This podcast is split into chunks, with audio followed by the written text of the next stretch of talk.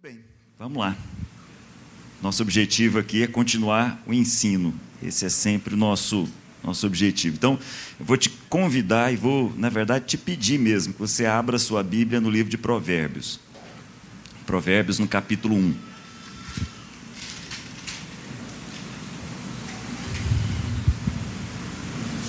A gente já, já falou várias vezes aqui, nos últimos dois anos em especial, no período de pandemia, a gente conversou muito a respeito dos livros da sabedoria de Israel, como é o caso do livro de Provérbios, mas eu quero trazer aqui um ponto com vocês. Eu vou começar aqui no Antigo Testamento e vou até o Novo Testamento.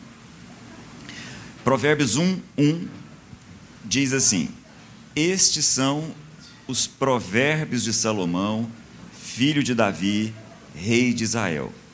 Eles o ajudarão a experimentar a sabedoria. Então, vou repetir, acompanha comigo aí. Estes são os provérbios de Salomão, filho de Davi, rei de Israel. Esses provérbios, os provérbios de Salomão, eles os ajudarão a experimentar a sabedoria. E aí ele continua, a disciplina, compreender as palavras do entendimento e assim por diante. Agora me faz um favor, vai para o capítulo 10. Mesmo jeito aí, Provérbios, mesmo jeitinho, capítulo 10.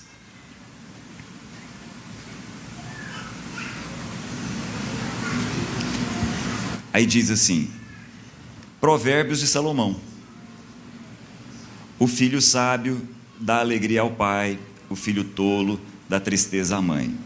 Os tesouros de origem desonesta não servem para nada, mas a retidão livra da morte. O Senhor não deixa o justo passar fome, mas frustra a ambição dos ímpios. Por que eu estou fazendo isso com vocês? Antes da gente começar, eu queria fazer algumas observações de ordem técnica mesmo, especificamente técnica, para ajudar todo mundo na leitura. O livro de Provérbios, como o próprio nome está dizendo, ele traz para a gente provérbios. O que são os provérbios? Os provérbios são a percepção do sábio de Israel a respeito de algumas ordens e regularidades, e depois a expressão disso de forma que as pessoas guardem com facilidade. Então, isso é um provérbio. Ok? Então, o sábio, abrindo um parêntese aqui, o sábio oriental, diferente dos nossos sábios, não fazem separação de área, que é uma coisa muito rica. Infelizmente, no Ocidente, principalmente depois da Guerra Fria, os mais os que têm aí acima de 50 anos vão entender o que eu vou dizer principalmente a partir do momento em que a União Soviética, né, a antiga União Soviética e Estados Unidos começaram uma, uma loucura para saber quem chegaria à Lua, quem teria mais armas, a gente começou a achar que a inteligência lógica matemática fosse a única forma de inteligência, coisa dos ocidentais. Eu me lembro do, da, da, das escolas por onde eu passei, que era assim, era tão triste ver um menino falar, andando ali, falando, aquele menino ali é um gênio. Por que, que ele é um gênio? Porque ele é bom em matemática. O que é uma pena, porque aí tinha lá um menino que era bom em poesia. Ai, aquele lá, tadinho. Poesia o negócio dele. Parecendo até que há um, um tipo de inteligência só. Né? Durante muito tempo, infelizmente, felizmente, isso mudou recentemente, a gente parou de medir a inteligência das pessoas com cálculos matemáticos, né? porque QI, QI mede só habilidade lógico-matemática, o que é uma pena, porque esse é só um tipo de inteligência. Só um. A pessoa que tem, como Renato Russo, por exemplo, uma habilidade poética e a expressão da sensibilidade da alma é um gênio. A, a, pessoa como o Pelé, que tem uma habilidade com o corpo, como poucas pessoas têm, também é um gênio. E assim, várias genialidades em várias áreas. Mas, infelizmente, no Ocidente, a gente separou as coisas, né? separou as inteligências e alguns só que eram considerados inteligentes. No Oriente, não principalmente nesse Oriente aqui nos dias de Salomão. O sábio é o sábio. O sábio tem a habilidade de perceber o que está acontecendo aqui. O profeta tem a habilidade de fazer a ligação vertical. O sábio tem a capacidade da percepção horizontal. Os dois, dentro de Israel, têm a mesma relevância e a mesma espiritualidade. Importante a gente entender isso. O profeta o profeta tem a grande habilidade de captar o que vem do alto e traduzir de forma que todos entendam. O sábio tem a capacidade de fazer a percepção do que está aqui e também traduzir de forma que todos entendam. O livro de Provérbios vai nos falar a respeito da primeira etapa, da primeira camada, do primeiro degrau, do primeiro layer de sabedoria. E aí o sábio percebia o seguinte: o que, que fica se repetindo? O que, que sempre acontece do mesmo jeito? Ao perceber isso e captar isso, essa regularidade, ele expressava isso através de um provérbio. Então, por que, que eu li para vocês aqui? Aí, por isso, uma primeira observação de ordem técnica. Por que, que eu li Provérbios 1, 1, depois eu pulei para o 10? Pelo seguinte: o livro de Provérbios tem uma longa introdução, que são os nove primeiros capítulos. E os provérbios mesmo vão começar no capítulo 10. Então, você deve estar aberto aí no capítulo 10. Olha de novo o capítulo 10. Capítulo 10 diz: Provérbios de Salomão. Dois pontos. E aí começa. E esses provérbios não têm conexão um com o outro. A gente deveria parar, refletir sobre cada um deles em separado. Então, a gente pode refletir, por exemplo, é, versículo 3. O Senhor não deixa o justo passar fome, mas frustra a ambição dos ímpios. Essa é uma percepção, esse é um provérbio. A gente pode ir, por exemplo, se você quiser, ainda no capítulo 10, lá para o versículo 12. É um outro provérbio, não tem nada a ver com o que a gente já leu. O ódio provoca dissensão, mas o amor cobre multidão de pecados. Então, o sábio fazia essas percepções, essas regularidades, expressava, e sempre buscando uma rit um ritmo, uma rima que pudesse facilitar a nossa memória a respeito. Esse é o sábio. Então, o sábio, ele prestava atenção em como é que atira uma flecha e prestava atenção em como é que a vida funciona, como é que se planta, como é que se colhe, o que, que acontece com uma pessoa que ganha muito dinheiro, o que, que, o que acontece com o preguiçoso, o que, que acontece com a pessoa que não educa os filhos e o que, que acontece com a pessoa que se dedica à educação dos filhos. Entenderam? Olha de onde eu comecei. Então, o sábio, ele presta atenção no seguinte: bom, se for atirar uma flecha, qual é o ângulo que eu obtenho o maior alcance dessa flecha? Isso é o sábio. Ele percebe, ah, o ângulo é o ângulo X, então vou aproveitar isso e vou escrever algo a respeito. Mas ele também presta atenção no seguinte: o que acontece com um homem que não coloca os seus planos diante de Deus. É o sábio. Que, que o sábio faz no livro de Provérbios? Ele observa, ele compara e ele deduz. Muito parecido com o que nós chamamos hoje de pensamento científico. Então ele presta atenção, está atento, com uma sensibilidade assim como a do profeta, uma sensibilidade espiritual. Ele presta atenção, ele observa, aí ele faz comparações, chega a deduções e escreve essas deduções. Quando elas são transformadas de uma forma que a gente lembre com facilidade, isso é um provérbio. Entenderam? Mas os provérbios começam mesmo no capítulo 10. E o que, que acontece do capítulo 1 ao capítulo 9? É isso que eu queria conversar com vocês hoje, é, para a gente chamar atenção para um detalhe. Então, para ir para essa percepção, para fazer essa descrição da sabedoria em vários provérbios, os quais a gente podia parar em um só deles aqui e ficar a manhã toda conversando, antes de chegar nisso, o sábio de provérbios faz uma introdução, nove capítulos. Por isso que é uma observação técnica antes da gente começar. Então vou voltar com vocês para o capítulo 1. Então, de novo, volta, por favor. E aí eu vou fazer um pedido assim insistente. Leia junto comigo. Eu vou ler vários textos aqui, do capítulo 1 praticamente até o capítulo 9. Pequenos textos, mas vários. Vai ser importante você acompanhar junto comigo, senão você vai perder o que é a cena introdutória do livro de Provérbios. Então, é uma segunda observação. Estes são, um, um. Estes são os provérbios de Salomão, filho de Davi, rei de Israel. Eles os ajudarão a experimentar a sabedoria e a disciplina a compreender as palavras que dão entendimento, a viver com disciplina e sensatez, fazendo o que é justo e direito. Ajudarão a dar prudência aos inexperientes e conhecimento e bom senso aos jovens. Vou fazer uma pausa aqui. Isso é só uma introdução. Perceba que não tem nenhum provérbio aqui. Perceberam? Nós não temos algo do tipo assim: é, o ódio provoca dissensão, mas o amor cobre multidão de pecados. Não, está fazendo uma introdução. E aí, nessa introdução, queria destacar o seguinte: versículo 8. Muita atenção aqui agora comigo, versículo 8. Ouça, meu filho, a instrução de seu pai, e não despreze o ensino da sua mãe. Olha só, ouça, meu filho.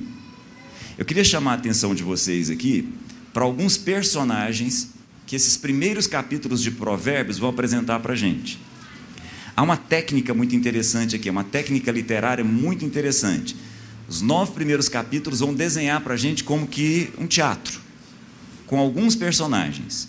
primeiro personagem, um pai conversando com o filho. Isso vai acontecer toda essa parte. Os nove primeiros capítulos são um pai conversando com o filho. Então, olha, ouça, versículo 8: Meu filho, a instrução de seu pai. Se você olhar para o versículo 10, de novo, olha, meu filho, se os maus tentarem te seduzir, não ceda. Se você olhar de novo, versículo 15 diz assim, ó: Meu filho, não vá pela vereda dessa gente.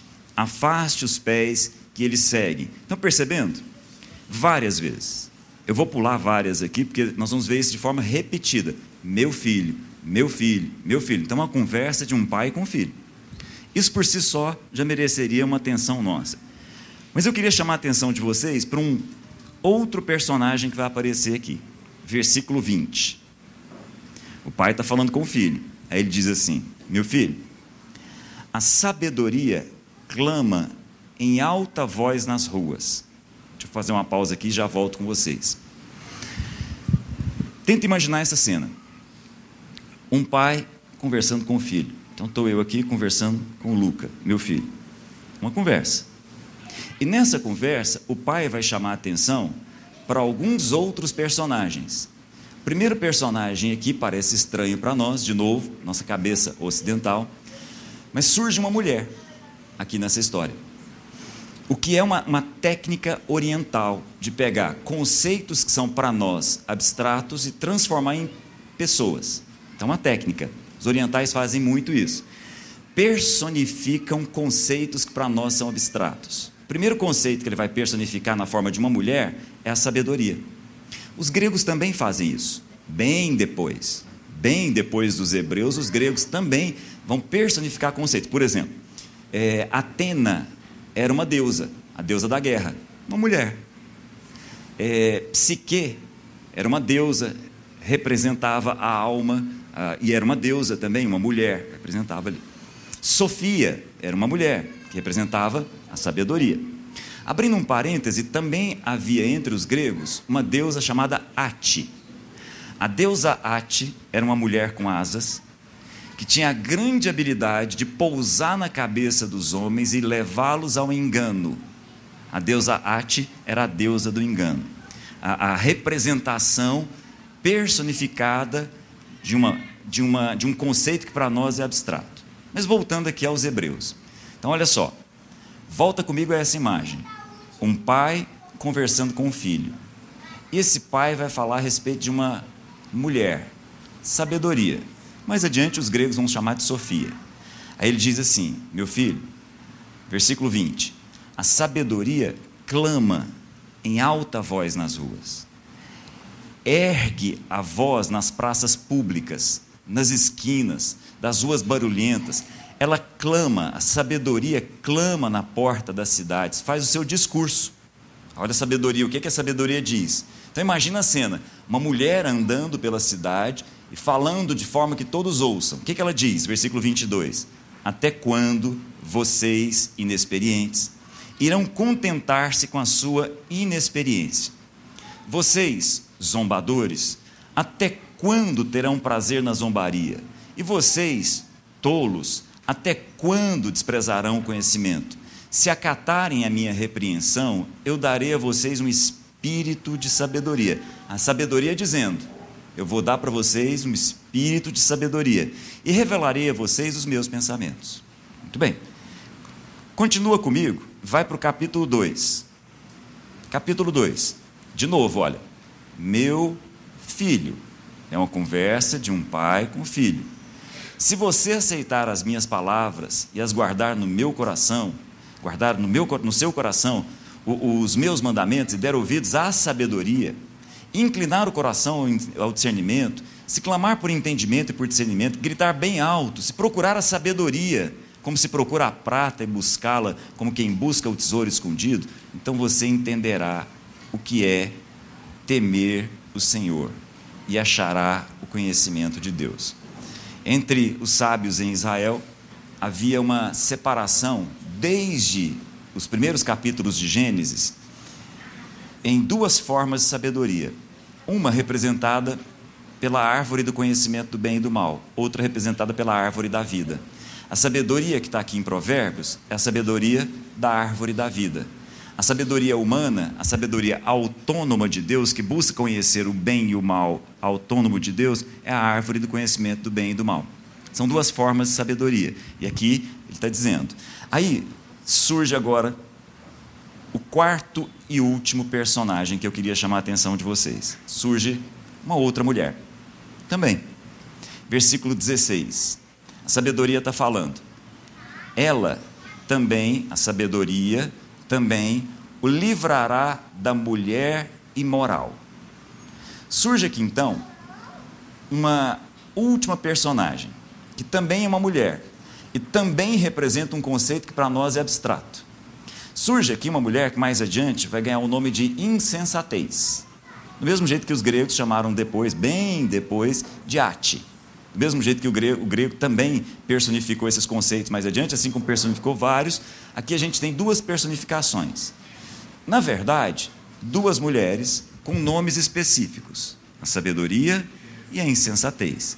A insensatez aqui é representada pelo que o texto, dependendo da sua versão aí, pode ser um pouco diferente, mas eu estou lendo na NVI, a insensatez é chamada de mulher imoral, pervertida, que seduz, versículo 16, que seduz com as suas palavras, que abandona aquele que desde a juventude foi seu companheiro e ignora a aliança que fez diante de Deus. Então surge uma mulher, não é uma prostituta. É uma mulher que abandona aquele que a ama desde a sua juventude e começa a seduzir os inexperientes. Esse é o teatro que está sendo montado aqui na conversa do pai com o filho. Entenderam? Um pai conversando com o filho e apresentando para ele duas mulheres. Essa mulher, essa segunda, que não é uma prostituta, é uma mulher que abre mão do seu marido para seduzir, essa mulher nós vamos chamar de insensatez. Se você quiser, pode chamar de mulher imoral e depender da sua versão aí, pode colocar o nome que você quiser. Capítulo 3. Vai para o capítulo 3, por favor. Meu filho, não se esqueça da minha lei capítulo 3. Se você for para o capítulo 4, ouçam, meus filhos, a instrução de um pai. Se você for para o capítulo 5, meu filho, dê atenção à minha sabedoria. Se você for para o capítulo 6, ele vai começar, meu filho, se você serviu de fiador ao seu próximo, estão percebendo uma conversa de pai para filho. Mas eu quero voltar às duas mulheres. E aí eu vou para o capítulo 7. E aqui de novo eu preciso da sua atenção abre no capítulo 7 e acompanha comigo o seguinte, versículo 6.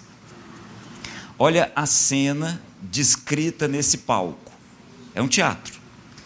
O pai diz assim, ó, Provérbios, capítulo 7, versículo 6. Meu filho, da janela de minha casa olhei através da grade e vi os inexperientes no meio dos jovens, um rapaz sem juízo. Olha para mim aqui um minutinho. Enxerga a cena. Pai conversando com o filho e falando assim: Meu filho, eu estava olhando da minha casa e vi lá um monte de jovens. Estou olhando, estou acompanhando aquela cena. Estou ali, uma casa mais alta, provavelmente, olhando e acompanhando um monte de jovens. Muito bem.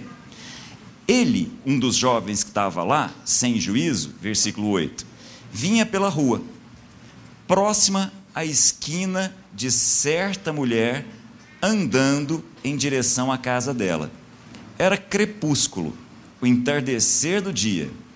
Chegavam as sombras da noite e crescia a escuridão. Estão enxergando a cena? Então está lá um monte de jovens. E o pai acompanhando e contando para o filho. Aí eu vi um jovem, saiu andando, passou perto da casa de uma determinada mulher que ele vai descrever. Era final de tarde, a noite estava chegando. Imaginou a cena?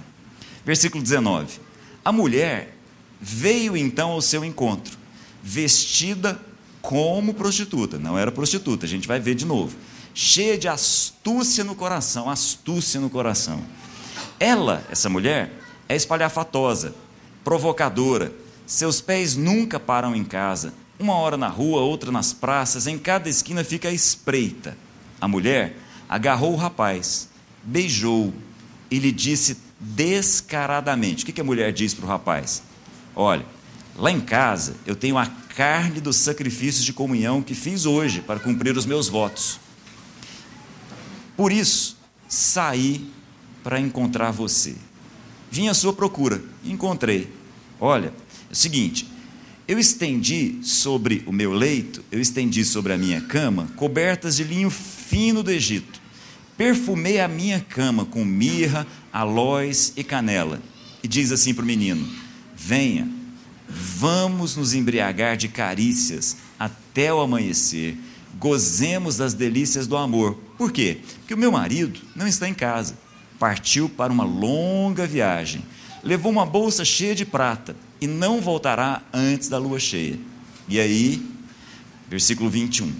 Com a sedução das suas palavras, o persuadiu e o atraiu com o dulçor dos seus lábios. Imediatamente o jovem o seguiu, como o boi levado ao matadouro, como o servo que cai no laço até que uma flecha lhe atravesse o fígado, ou como o pássaro que salta para dentro do alçapão, sem saber que isso lhe custará a vida. Então, meu filho, volta. É uma conversa de pai para filho, mostrando para ele uma cena do dia a dia que ele está acompanhando. Versículo 24: Então, meu filho, ouça-me, dê atenção às minhas palavras, não deixe que o seu coração se volte para os caminhos dela dela quem? Da mulher imoral, da adúltera, da insensatez. Não deixe que os seus caminhos se voltem para ela, nem se perca nessas veredas. Muitas foram as suas vítimas, os que matou são uma grande multidão. A casa dela é um caminho que desce para a sepultura, para os moradores, para as moradas da morte. Capítulo 8, mudamos agora. Não é mais a insensatez agindo, é novamente a sabedoria falando. Capítulo 8, versículo 1. A sabedoria está clamando. A sabedoria, essa mulher, ela age diferente. A insensatez age seduzindo e induzindo. A sabedoria não. A sabedoria começa falando. A sabedoria está clamando, o discernimento ergue a sua voz. E aí, para terminar, para não ficar cansativa a leitura, versículo 22. Sabedoria falando. Importante se acompanhar comigo, esse texto é fundamental. Esse texto vai determinar o pensamento do apóstolo João, do apóstolo Paulo, de forma definitiva. O Senhor me possuía como princípio do seu caminho. Talvez algumas das versões que estejam aí tenha, o Senhor me criou. Essa não é a melhor palavra. Inclusive, alguns já trazem inclusive a possibilidade de apertar um botãozinho aqui e dizer qual que é o, o verbo correto. O Senhor me possuía como princípio de seu caminho. Está falando da sabedoria. Sabedoria está abrindo a boca e está dizendo. Versículo 22. Fui formada desde a eternidade, desde o princípio, antes de existir a terra. Eu, a sabedoria, nasci quando ainda não havia abismos, quando não existiam fontes de águas. Antes de serem estabelecidos os montes, de existirem colinas, eu nasci. Ele ainda não havia, ele, Deus, ainda não havia feito a terra, nem os campos, nem o pó com o qual formou o mundo. Quando ele, Deus, estabeleceu os céus, lá estava eu. Quando traçou o horizonte sobre a superfície do abismo, quando colocou as nuvens em cima e estabeleceu as fontes do abismo, quando determinou as fronteiras do mar para que as águas não violassem a sua ordem, quando marcou os limites dos alicerces da terra, eu estava, eu a sabedoria, estava ao seu lado, ao lado de Deus, e era o seu arquiteto. Dia a dia eu era seu prazer e me alegrava continuamente com a sua presença. Eu me alegrava com o mundo que ele criou e a humanidade me dava alegria. A sabedoria, versículo 1, capítulo 9. Construiu a sua casa, ergueu sete colunas, matou animais para a refeição, preparou o vinho e arrumou a sua mesa. Não, não fiquem aqui com a ideia de que a imagem que está sendo formada aqui é uma imagem para produzir uma lição moral, uma lição a respeito de moralidade, a respeito de adultério. É muito mais do que isso. É muito além disso. A cena inicial, que vai dar origem aos provérbios que vêm depois, está falando para a gente a respeito de duas formas de sabedoria. Duas, representação de duas mulheres. Uma tem a capacidade de seduzir. Ela não fala no sentido de levar ao entendimento. Ela seduz com o dulçor dos seus lábios. Ela tem um convite. Qual o convite dela? Vamos lá para casa, para minha cama, gozar as delícias do amor. A sabedoria fala. A sabedoria convida. Mas a sabedoria convida para a mesa. É outro lugar. É outro ambiente. São coisas totalmente distintas. Uma dessas mulheres representa a árvore da vida. A outra representa a árvore do conhecimento do bem e do mal. Uma sabedoria é aquela representada como arquitetura de Deus desde antes da fundação do mundo. A outra é representada pelo nosso conhecimento e o nosso julgamento do que é o bem e o mal. Muito bem. Depois dessa longa introdução, o que, que eu quero colocar? Quero dizer para vocês o seguinte: João, o apóstolo João, já idoso, escrevendo as últimas coisas do Novo Testamento, diz assim: A sabedoria pisou aqui e eu apalpei a sabedoria. 1 João, capítulo 1, versículo 1. A sabedoria tomou forma entre nós e eu toquei nela. A expressão usada por João é logos, é a expressão grega, ele não usou a expressão evidente, ele não usou a expressão hebraica. Tem um amigo nosso grande amigo, o Igor, que diz que João usou logos, porque se ele usasse Sofia, ficar feminino, talvez aquilo complicasse a mente das pessoas. Mas é a sabedoria. Essa daqui. Ela ganhou forma, ela ganhou carne e habitou entre nós, cheio de graça e de verdade. É o próprio Jesus a sabedoria encarnada. Quando ele vem aqui, ele vem com esse objetivo de nos livrar da sedução do engano, ele vem para nos levar ao conhecimento de Deus. Ele vem para nos ensinar, porque ele é o próprio ensino habitando um corpo humano e andando entre nós, de forma que alguns tiveram inclusive o privilégio de tocar, de sentir o cheiro, de dormir ao lado. Só que é isso? Não. Que interessa de fato é o ensino deixado. Esse é o ponto significativo. A sabedoria está aí, sendo apresentada para nós, mas a sedução também está aí. A indução também está aí. E aí, nesse sentido, eu vou voltar de onde eu comecei. O sábio em Israel tem como primeiro degrau, como primeiro, primeiro estágio da sabedoria, a habilidade de observar, comparar e deduzir. A sabedoria encarnada chegou para os discípulos e disse assim: Olha, observem as aves do céu. Estão observando? Muito bem. As aves do céu não armazenam em celeiros. Estão observando? Estão. E o Pai Celestial cuida delas. Observar? Agora compara. Compara com você. Vocês valem muito mais do que as aves do céu. Observem as aves, compara com você. E agora deduz. Deduz o quê? O Pai tem cuidado de nós. Entenderam? Mas há um outro tipo de ensino. Há um outro tipo de ensino que diz assim: vou armazenar em celeiros. Há um outro tipo de ensino que diz assim: vou construir celeiros maiores ainda e vou armazenar. E vou falar para minha alma: vive, vive a vida com tudo aquilo que o seu celeiro acumulou. E a expressão é a seguinte: você que faz isso é insensato. Que coisa, né?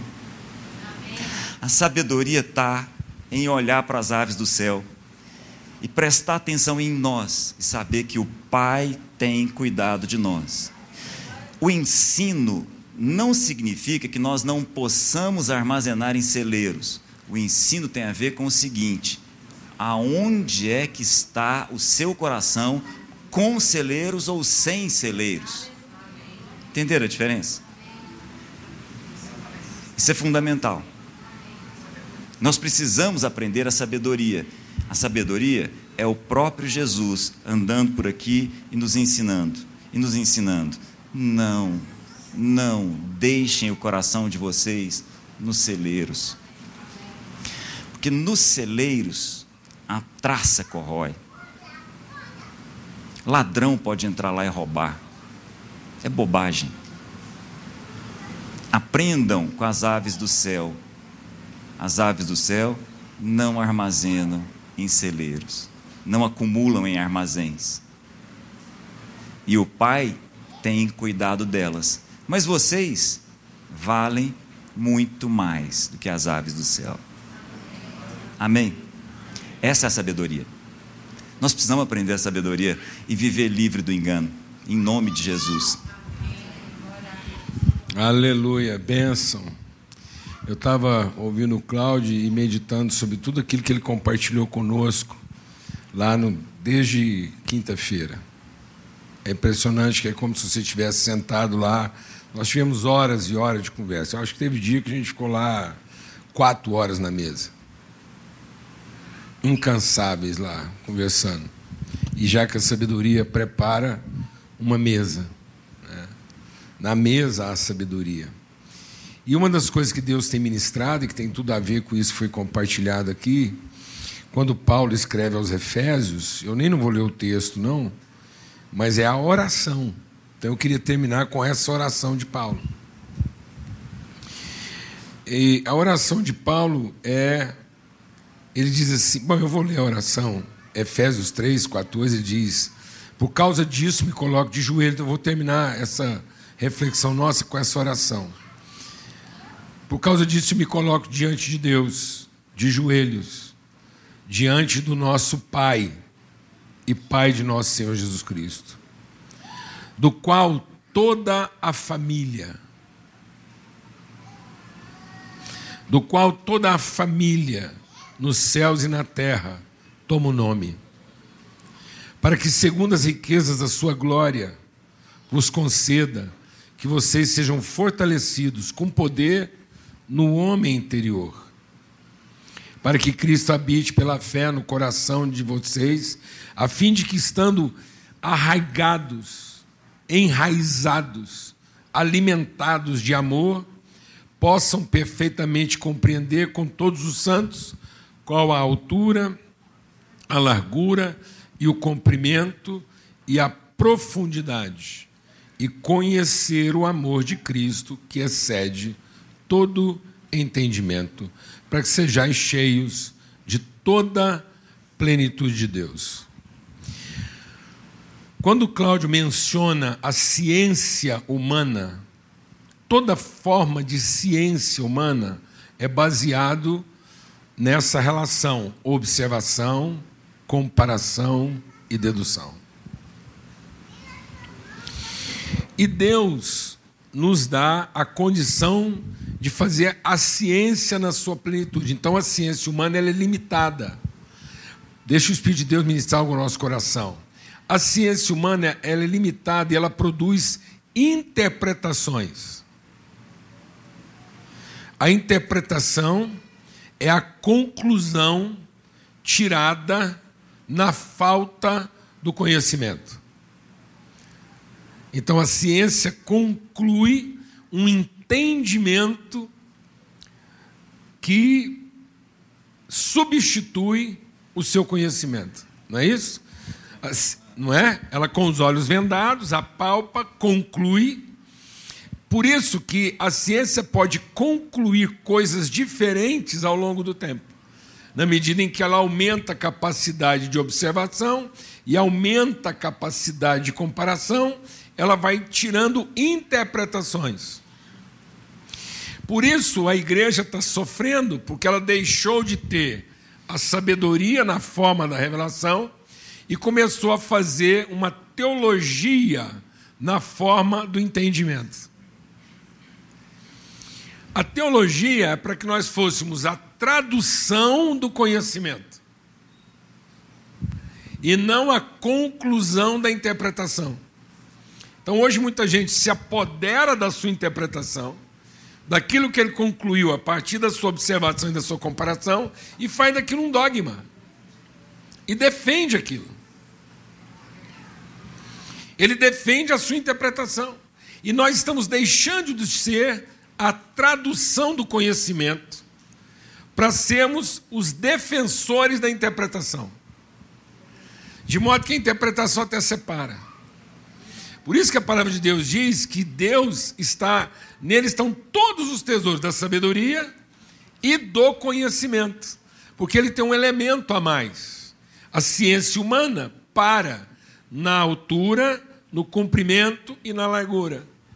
E a revelação traz a profundidade, o invisível, o subjetivo. Porque só há conhecimento onde há relação íntima. Por isso que é no pão, na mesa, na comunhão. Por isso que há sabedoria falando aos seus filhos. Enquanto a insensatez fala aos seus amantes. Então nós nos tornamos amantes da interpretação, em vez de sermos filhos da revelação.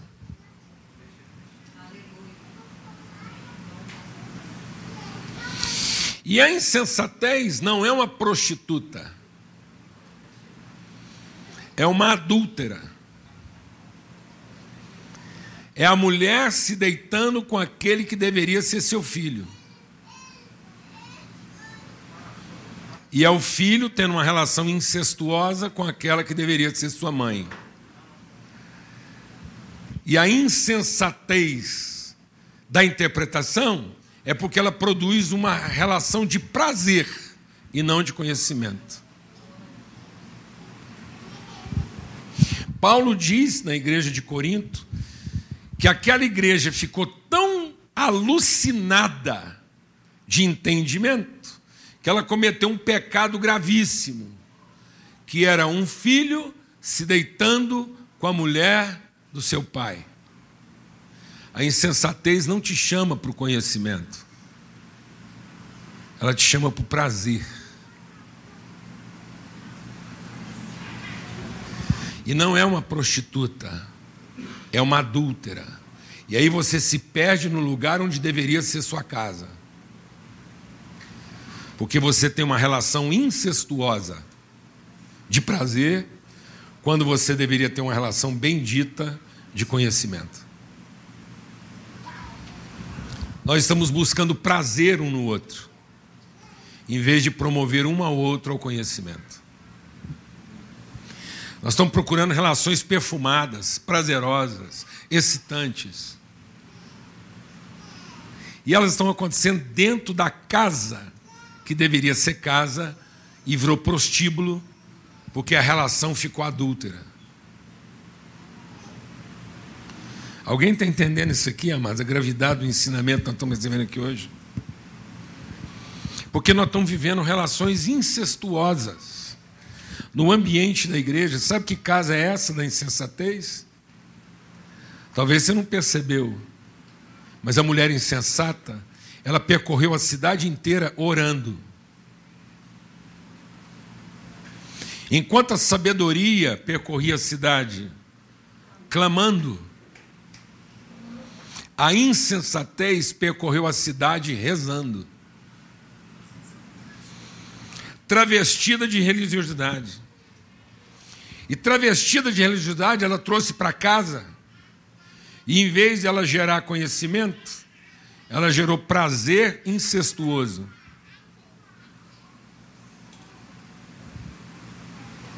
Dorme com esse barulho, irmão.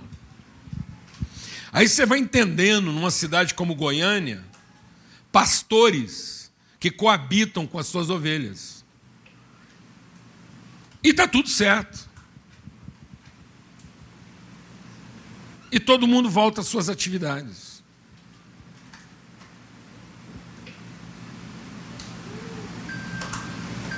Em nome de quê? Do prazer, da satisfação, da reza, do culto, da contemplação dos interesses. Porque nós não estamos querendo a relação. Não estamos querendo a relação. Nós estamos querendo a satisfação. Porque na mesa da relação, ele não colocou trigo, azeitona e uva. Ele colocou pão, azeite e vinho. O trigo teve que ser moído, a azeitona teve que ser esmagada e a uva teve que ser pisada. Não é uma relação de prazer. É uma relação de sacrifício.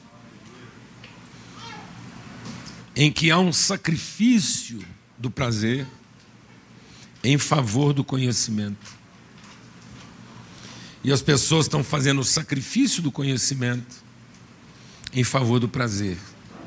E tanto maior prazer haverá, quanto mais parecida for a conclusão interpretativa do meu interesse. Porque eu não quero conhecimento, eu quero a interpretação que me agrada. E sem perceber, nos tornamos filhos incestuosos que não estão à procura de sabedoria. Somos filhos incestuosos, buscando prazer com a esposa do nosso pai, só porque ele não está em casa por enquanto.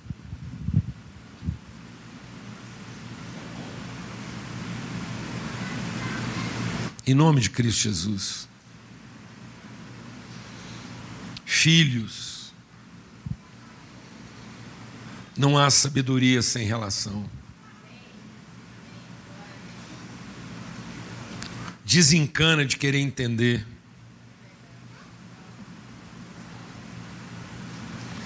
Sabe o que, que vai terminar no fim?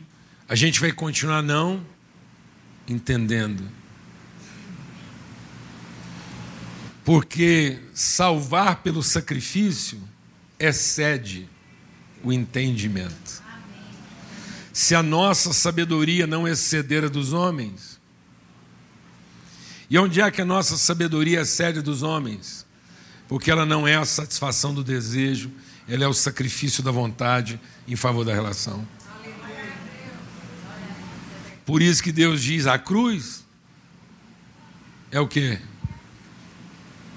Sabedoria de Deus e loucura para os homens. Não continue à procura de se satisfazer com aquilo que você entende, mas continue se sacrificando em favor de conhecer. Procure relações que te exijam, que você nem consegue entender por que você continua andando com essa pessoa.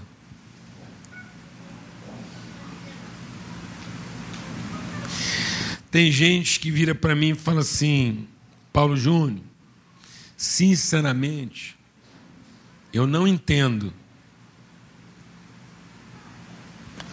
Como é que você continua ainda andando com essa pessoa? Eu vejo a relação de vocês 30 anos e não entendo. Quanto mais eu conheço e conheço essa pessoa, não entendo como é que vocês podem ser amigos. Eu falo, rapaz, te ouvindo, eu sei que a dificuldade que você tem com essa pessoa é a mesma dificuldade que ele tem com você. E sabe o que é engraçado? Ele nunca me fez essa pergunta a seu respeito.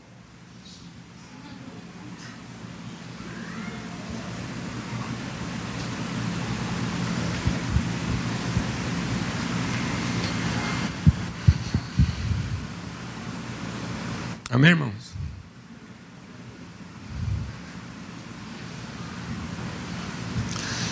Você mal chegou e pergunta por que é que eu ando com ele, e ele está aqui há tanto tempo e nunca me perguntou por que é que eu recebi você.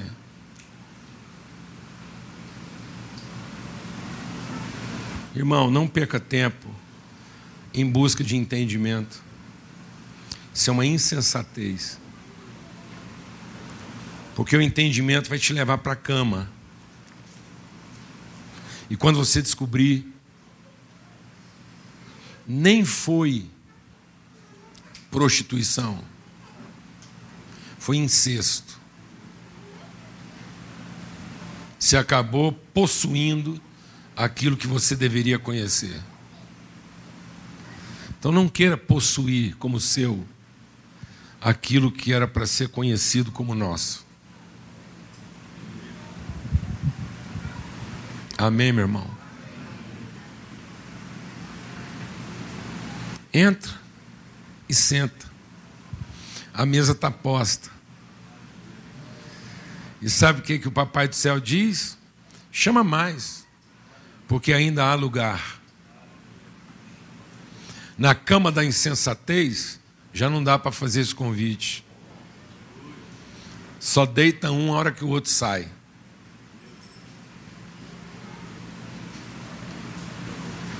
Por isso que às vezes alguém ainda pergunta por que, que o cara está fazendo ali. Porque ele tem que esperar ele sair para ele poder sentar. Não, mas na mesa. Pode chamar. E depois que a gente chamar todo mundo que a gente deu conta, sabe o que nós vamos descobrir? Que na mesa do conhecimento ainda há lugar. Mas na cama do entendimento, um tem que entrar no lugar do outro. Glória a Deus, amados. Em nome de Cristo Jesus. Desfrute a alegria de conhecer de maneira íntima aquilo que muito provavelmente você nunca vai conseguir entender. E essa é a beleza. Porque é o cara que ele até podia ter feito os celeiros. Ele podia ter feito celeiros. Mas não para vender o trigo, mas para moer o pão. Aleluia, irmão. Tem o celeiro do tamanho que você quiser, desde que ele seja para fazer pão e não para ganhar dinheiro com trigo.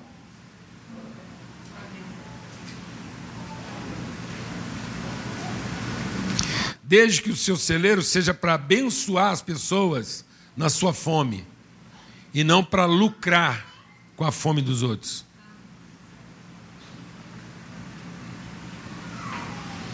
Para que depois você gaste o seu lucro na cama da insensatez. Amém?